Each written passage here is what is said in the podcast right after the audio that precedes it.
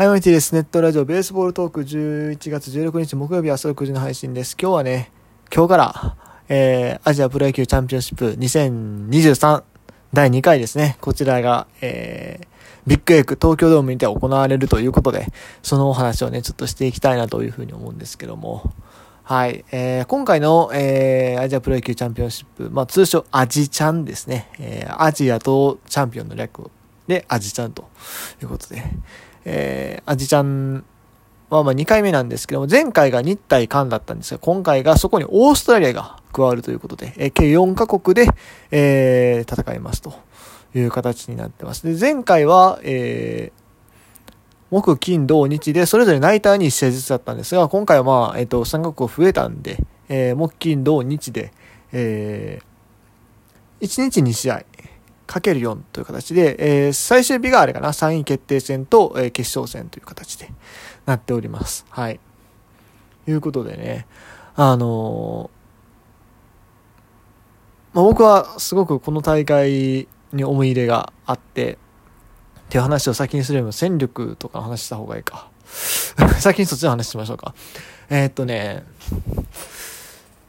今回どうなんでしょうかと、代表がね。まあ日本はまあ、えっ、ー、と、練習試合2試合バリバリ調整こなして、えー、キャンプもやってね、えー、臨んでますと。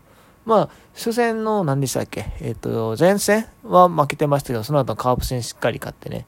まあ、まずまずの成長ができているのではないかと思いつつ、まあ、日本の投手に被安打がちょっと多いっていうのは若干気になるところではあるといった感じ。じゃあ、他の国の代表がどうなのかというところですね。えー、まあ、軽く、チェックしていきたいんですけども、オーストラリアに関してはまず、あんまり 情報がない。はるばる来てくださるんですが、南半球から。あんまり情報がない。っていうところで、なんかね、背番号とかも結構直前まで出てなかったらしくて、ほんまにね、わからないです。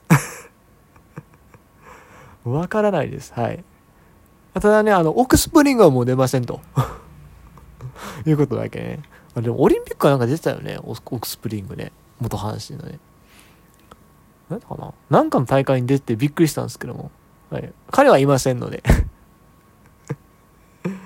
そうね、あの、今回オーバーエイジがあるんですけども、30歳までっていうね、制限があるんでね。はい。オクスプリング45歳かな、多分。知らん。何歳か知らんけども。出れません。はい。で、あとは、まあ、台湾と韓国ですね。この前回から引き続き参加してくれてる2カ国なんですけども。台湾に関してはね、今回ね、あんまり良くないらしいです。はい。正直あんまり良くないらしいです。大砲がいないらしくて、あと、あの、有力選手が割と辞退したらしい。うん。で、やっぱり代表への、あの、熱意っていうのはそんなに高くはない。あの、この前まで、ほんまについ先日までですね、台湾シリーズやってまして、えー、そういうのもあったし、で、有力選手も割と辞退してるし、さらには、あの、お、おそらくオーバーエイジで出る資格があるであろう、あの、メジャーリーガーがいるんですよ。ちょっと、読み方わかんないですけど、あの、春、え、ー、と、幕張の針に育成って書く選手。育成は、育成選手の育成ね。で、まあ、ちゃん、ちゃんなんじゃないと思うんですけども、彼がね、いるんですけど、ボストンレッドソックスかとかでプレイしてる。いるんですけども、彼がなんと、あの、応援団長として参戦すると。ええ現役メジャーリーガー、メジャー、メジャーなんかマイナーかちょっとそこははっきりわかんないんですけど、まあまあ、あのアメリカでもプレイしてるような、まあ WBC の代表にもなってたようなレベルの高い若手選手が、はい、応援団長でプレイする。前回大会は陽大館とかね、代表に入ってたわけですけども、今回は、まあ日本でプレイしてる選手だと、あの、楽天のワン投手が、一応入ってはいる。まあ、あの、育成選手なんですけど、おそらくそろそろ支配下になるんじゃないかなって言われてるピッチャーがいまして、彼がまあ代表にはなってるんですけども、その他は代表に入っておらず、かな。はい。まあ、あの、来年おそらく日本に来るであろう、えっ、ー、と、抑えのピッチャーがいたりはするんですけども、っていう感じで。で、野手の方がやっぱり迫力不足なんてことは言われてますという感じですね。ただでも明日の、明日今日の先発はもう結構球速いらしいですよ。157とかマックスで出るらしいんで。そう、なんかそこにちょっと手こずるかもしれんけど、まあトータルで見たら、うん。話聞いてる感じだとそんなにっていう感じですね。そして韓国ですよ。前回大会ではね、えー、延長タイブレークにもつれ込んで、えー、ね、本当にあの、大熱戦でしたよね。延長の10、10回かまで行って、でもそもそも開始が7時やから、すごい遅いんですよね。ピッチャーの交代とかうんたらかんだしてるし。で、延長10回に3点勝ち越されてタイブレークで。オファーだと思って帰ろうかなとも一瞬思ったんですけど、まあ大学生だし、そんな帰られへんもんで。で、最後に残って見たんですよね。そしたらね、最後、上林の田村やったかな？上林のスリーラーの田村やったかな？が、まあ決めて、えー、結局サヨナラ勝ちしたんですけど、もう11時45分とかそんぐらいですよ、確か。ギリギリね、あの、当時横浜に住んでたんですけども、ギリギリ横浜駅まで帰れました、横浜駅からも歩きでした。そんぐらいのね、えー、もう大熱戦、懐かしいですね。そう、隣のお兄ちゃんが結構話してくれたんですけども、全然知らない人でしたけども。いやー、おもろかったなそうそう、こ、こ、この、まあちょっと待って、まあ思い入れの話は一旦置いといて、まあ前回大会は、あの、そういうね、あの、こともあったんですけども、今回どうなのかと。まあ、あれ以降、どんどん韓国野球のレベルが下がってるんじゃないかと言われてはいるんですが、まあ実際、レベルの差自体はあると思いますが、がですよ。韓国代表は、あの、今回24歳以下でね、まあ基本で構成されるわけですけども、ちょっと直前にあった杭州アジア大会ですね。これで優勝してるんです。で、この杭州アジア大会に出てたメンバーの多くが今回も入ってると。だから杭州アジア大会も、その韓国独自で確か25歳以下とかの選手で編成するっていう制限をつけてね。これは韓国独自ですよ。日本が社会人限定とかやってるのと同じように、そう韓国は、あの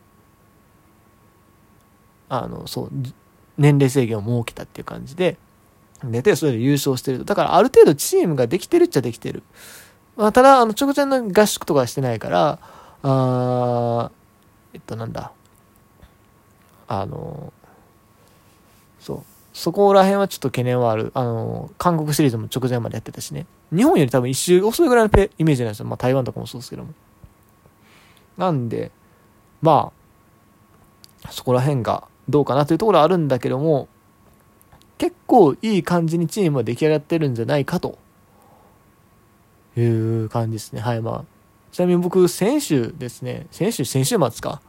ちょっとね、韓国プロ野球の勉強、勉強って言ったらあれですけども、ちょっとイベントに行ってまして、あの、ポッドキャスト番組で、あの、僕とあなたの好奇心やったかな？っていうのがあるんですよ。これ、ポッドキャスト番組っていうか、FM、沖縄 ?FM 小座かな？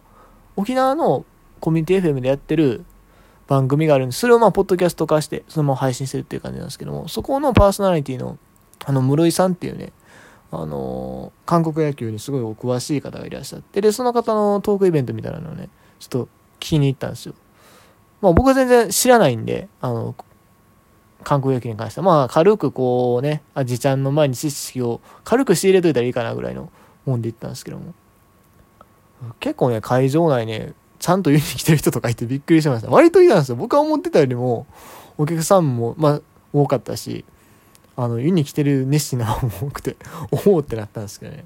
はい。まあ、あのー、そ、そんな感じで、まあ、もっといろいろお話は聞いたんですが、あんまりね、あの、有料のイベントなんで、ペラペラ喋るのなと思いつつ、まあまあ、こうしたアジア大会ですね、優勝したぐらいの話はね、まあ事実としてあるんで、はい。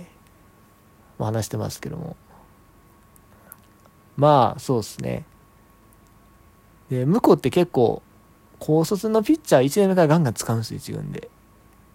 で、そこら辺も考えたら、ひょっとしたら若手に限れば、案外怖いかもしれないなと僕は思ったりはするんですが、まあわかりません。これは 正直わかりました。で、今回に、あの、韓国戦、前回韓国戦初戦やったんですけど、今回2戦目なんですよね。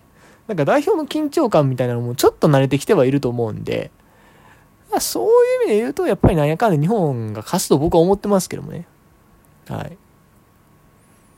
まあでも、その多分 WBC とかよりは、あのー、苦労するんじゃないかなとも、いう気はします。はい。っていう感じで。ね。さあ、ここまでね、えー、いろいろ語ってまいりましたが、僕ね、今回代表全4戦、フルで参戦する気だったんですけども、実際、あのー、2戦目以降は完全チケットを押さえてて、1戦目もね、もうあとチケット取るだけの状態であるんですが、ちょっと残念ながら 1戦目だけ行かない可能性が極めて高いですね。あのね、仕事の都合はついてんだけども、会社の都合がついてないみたいな感じで いや、あの、なんで休みが取れないとかそういう系ではないんですけども、ちょっと会社のイベント周りのあれでね、いけないかな。まあ行ってもいいんですけども、行ってもいいんだけども、僕もそのイベント的なのも割とちゃんとやりたいとこもあるし、うん。や、割とね、今日中に、今日中っていうかまああの、前日まできっちり終わらせて 行こうっていう気満々やったんですけども、思った以上にね、どうにもなってないんですよね あ、台湾戦はちょっと家で観戦かな。非常に残念ではあるんですけど、まあどうせ、どうせでもそう、あと3つ行くからね。あと3つ行くからええかっていうとこもあるんですけども、あるんだけど、まあ若干もやもやしてはいるんですが、はい。まあ、今回はこういう形で、はい、3つしっかりいこうかなと思ってます。